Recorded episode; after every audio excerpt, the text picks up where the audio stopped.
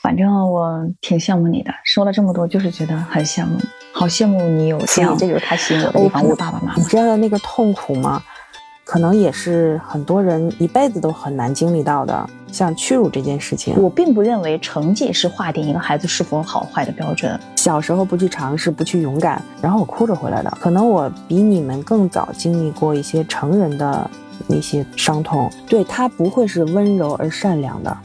他会赤裸裸的那种残酷和残忍，甚至危及生命。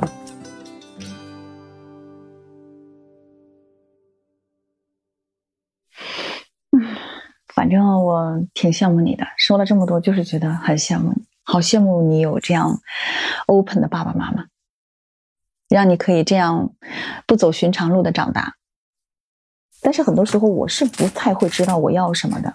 能够吸引我的，都是那些特别活出了自我、激情飞扬的那种人，包括我现在的先生也是，因为他们是我没有的样子，是我特别想要活出来的样子，所以这就是他吸引我的地方。我从来就不喜欢看起来老老实实的人，而像我这样的女孩子，从小被定义成坏孩子，而且在成长的过程中呢，会比那些坏的男孩子经历的要更多的打击。和更多的一些，你自己在自我鉴别，用你的自身的经历在鉴别啊，会更长记性啊。你知道那个痛苦吗？在很久以前，曾经有一个有一种学校叫攻读学校，我的老师曾经希望我去那儿上学。这个经历是一般的女孩子都不会经历到的，像什么罚站呀，然后当着全校做检查呀。这种屈辱就是在很小的时候都有过，所以这个东西可能也是很多人一辈子都很难经历到的。所以各有各的好，各有各的那种利弊。那收获的就是什么呢？就是可能我比你们更早经历过一些成人的那些伤痛。嗯，比如说，比如说像屈辱这件事情，我在很小。很小很小，九岁的时候，你不是问我有没有挑战过权威吗？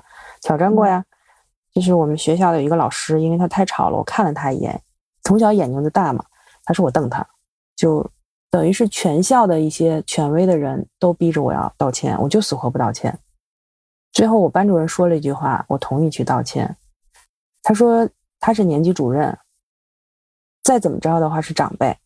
我说我说长辈也要讲道理，就跟他去辩嘛。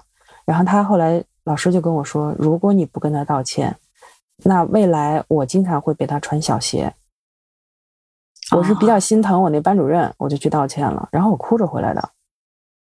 我当时觉得非常屈辱。后来回去跟我爸说，我爸说这就是社会规则。嗯，是在那个时候你就明白了，如果你不去道这个歉，那么你的班主任就会 负上这个。很长时间的连带责任，并且是无形的。对我很心疼我的班主任，就是他是一个很讲道理的老师。但即便是这样，我是在毕业以后我才知道，他跟我爸说我是一个坏孩子，需要一些好孩子来引导我跟好孩子去交往。我爸当时非常愤怒，就直接问他坏孩子的标准是什么？对呀，他对坏孩子的定义是什么？坏孩子会这么有同理心的？第一，学习，我的学习成绩是忽高忽低的，但是如果按平均的成绩来说的话，就是会归到坏孩子那一个行列。就是怎么说呢？我要学习好的时候，全年级前五；学习不好的时候，全年级倒数第二，从来没得过倒数第一，这也挺不容易的。然后第二呢，就是差的很稳定，对，就是就是那么起伏，就是高兴了就能学很好，不高兴的时候就是我就不学。不遵守学校的各种规矩，总要试探一下。嗯，说了就是总是去挑战权威和所谓的规则嘛，跟那个对呀小公主里的索菲亚一样。我为什么接这个书？我就特别喜欢她这一点，是我身上不具备的。我非常喜欢我们班主任，但我爸也没跟我说过这话，只有我在我小学毕业以后才跟我说的。从心里头就是蹦出来第一个驳斥的念头，就是一个但凡是一个坏孩子，他绝对不会有那种同理心。我会因为你可能会。因为我不去道歉，而长期遭殃，我就低着头去道这个歉。坏孩子是不会有的，是不会有这个同理心的。我并不认为成绩是划定一个孩子是否好坏的标准。我觉得身心健康，能对这个世界有基本的规则理解能力和对别人有基本的同理心，我觉得这就是好孩子。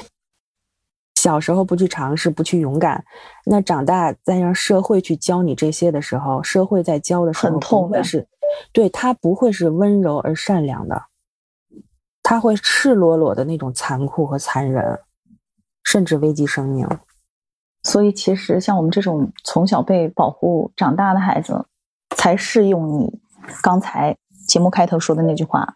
现在能够活着，觉得很幸运。父母从小把我们保护得很好，可以说是甚至是控制得很好的时候，我们一直循规蹈矩。但是等到社会来教你做人，就真的很残酷了。呃，刚才和一巴掌水聊了这么多哈，我觉得不管是我们现在做父母也好，或者说还是。回过头来看，父母曾经给过我们的教育也好，嗯，其实真的是应该放手，让孩子去接触更多的可能，让他们自己去摔跤、去成长，而不是真的等到他们长大了，留了很多的遗憾。哎呀，这个事情没有做，那个事情没有做。但是等到社会上那么多的人情冷暖，让他自己去学会很多规则的时候，真的是一件很残酷并且成长很慢的事情。尽量让小孩去尝试，只要不危及生命，不违背的社会伦理道德，都可以去尝试。而且也感谢我们的父母，不管他是把我们保护的很好，还是让我们勇于去尝试，他们所能给我们的，都是就是在当时那个环境和当年他们那么年轻的情况下给到我们最好的，能给到的最好的。对，因为没人教他们怎么去做父母，他们也是摸着石头过河。很庆幸我们现在可以在这一轮的这个家长教养下，能够反思我们在这样的社会环境下怎么来做父母，给孩子怎样的教育。非常谢谢一巴掌水，我们也期待着能有更多的朋友能够在评论区留下你的故事，聊一聊育儿这件事儿。我们下期节目再见。好，下期见，谢谢。